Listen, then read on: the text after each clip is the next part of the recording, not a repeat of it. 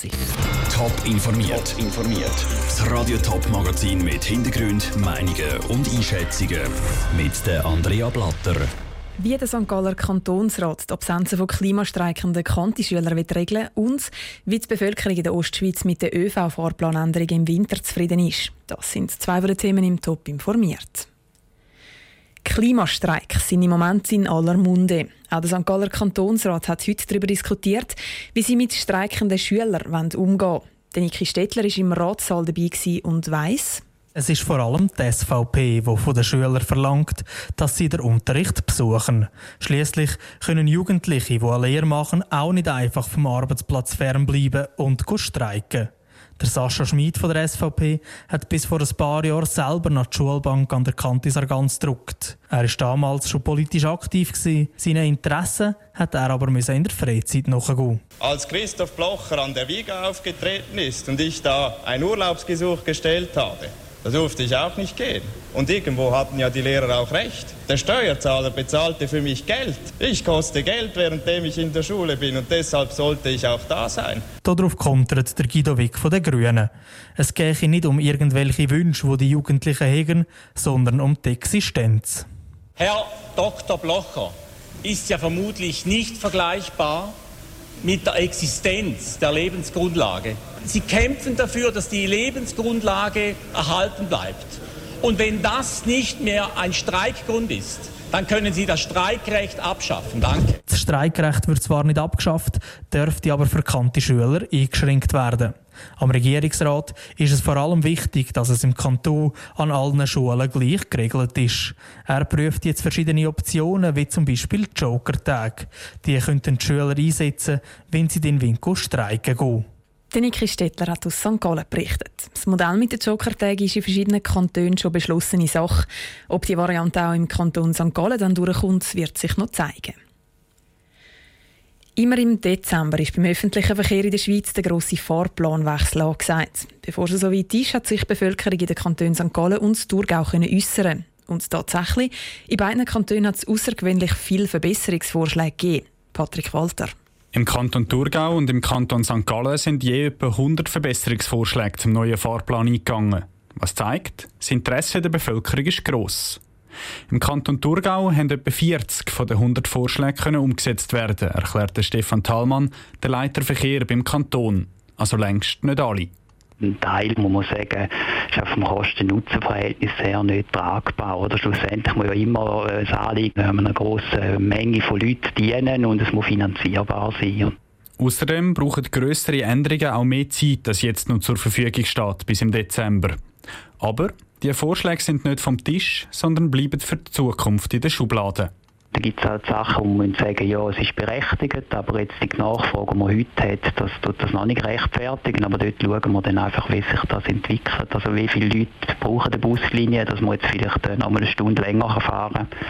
Und dann schauen wir es halt die ein, zwei Jahre noch mal an. In gewissen Fällen ist das zu spät für Bruno Eberle, der Präsident der Pendlerorganisation ProBahn Ostschweiz. Gewisse Linien müssen ausbauen werden, auch wenn der Kanton sagt, es lohne sich im Moment noch nicht. Wenn eine neue Linie kommt, dann braucht es zwei bis drei Jahre, äh, bis die Linie angenommen wird und nachher rendiert sich schon äh, oder rendiert sich eher wie gerade am ersten Tag. Also da muss man auch ein bisschen Geduld haben, wenn man über ein neues Angebot fährt, dass man zwei bis drei Jahre Zeit gibt, um zu messen. Insgesamt ist der Bruno Eberle zufrieden mit dem Verfahren beim neuen Fahrplan. Einerseits, dass alle Eingaben seriös beantwortet worden sind und andererseits, dass sich so viele Leute beteiligt haben. Früher war das Fahrplanverfahren eher für Insider, gewesen, eben von den entsprechenden Verbänden. Jetzt rufen Kantone auf, völlig zu Recht. Liebe ÖV-Benutzer, nehmen teil an dem Verfahren und dann kennen sie auch die Sorgen der einzelnen Pendler. Klar für beide Seiten, das Schweizer ÖV-System ist hochkomplex. Entsprechend braucht es Zeit und der Ausbau funktioniert Schritt für Schritt. Der Beitrag von Patrick Walter. Wichtige Fahrplanänderungen sind im Kanton Thurgau zum Beispiel der Ausbau zu einem Viertelstundentakt zwischen Kreuzlingen und Konstanz oder eine direkte Busverbindung von Wil bis Weinfelden. Im Kanton St. Gallen werden vor allem am Morgen und am Abend zusätzliche Verbindungen geschaffen. In der Schweiz hat es noch nie so wenig Rekruten gegeben wie letztes Jahr. Das zeigen die neuesten Zahlen der Armee aus Zelig. Unter anderem sagt das, weil es noch einen flexiblen Einstieg in die Armee gibt. Das heisst, dass junge Leute bis 25 selber können entscheiden können, wann sie der DRS machen. Die Armee fordert darum sofort Massnahmen, sodass ihnen in Zukunft nicht Rekruten ausgehen. Ob das aber auch den Politikern so fest unter den Nägeln brennt, der Ruud Menzi hat es nachgefragt. Politiker sind gefordert, ist die Armee überzeugt. Sie sollen schauen, dass ihnen die Leute nicht ausgehen. Doch das sehen Politiker von links bis rechts nicht so wie die Armee. Der Systemwechsel auf einen flexiblen RS-Anfang sei jetzt erst gewesen und jetzt müssen sie nicht reingeschossen werden mit so Forderungen, sagt Zürcher SP-Nationalrätin Priska Seiler-Graf. Ich glaube, man muss jetzt da nicht in blinden Aktivismus verfallen, sondern jetzt wirklich das mal wirken lassen und dann analysieren, wenn die Zahlen immer noch klein werden, dann schauen, ob man Massnahmen ergreifen kann. Aber das passiere überhaupt nicht. In die gleiche Richtung geht auch die Meinung vom Aargauer GLP-Nationalrat Beat Flach. Auch er sieht im Moment keinen dringenden politischen Handlungsbedarf. Es ist ganz klar von Anfang an, oder, dass das wird zu Fluktuationen führen oder, und dass man so ein bisschen Wellenbewegungen werden haben bei der Höhe der Zugänge in die Armee. Das ist ganz klar und es braucht im Moment keine Massnahmen. Zudem haben es immer noch genug Leute in der Armee. Auch für BDP sind die neuesten Rekrutenzahlen kein Grund zur Sorge. Zürcher BDP-Nationalrätin Rosmarie Quadranti ist überzeugt, dass sich diese Zahlen wieder einpendeln. Ich bin sicher, dass es relativiert. Ich bin auch sicher, dass die Zahlen, die die Armee damit berechnet, nicht exakte Zahlen sind.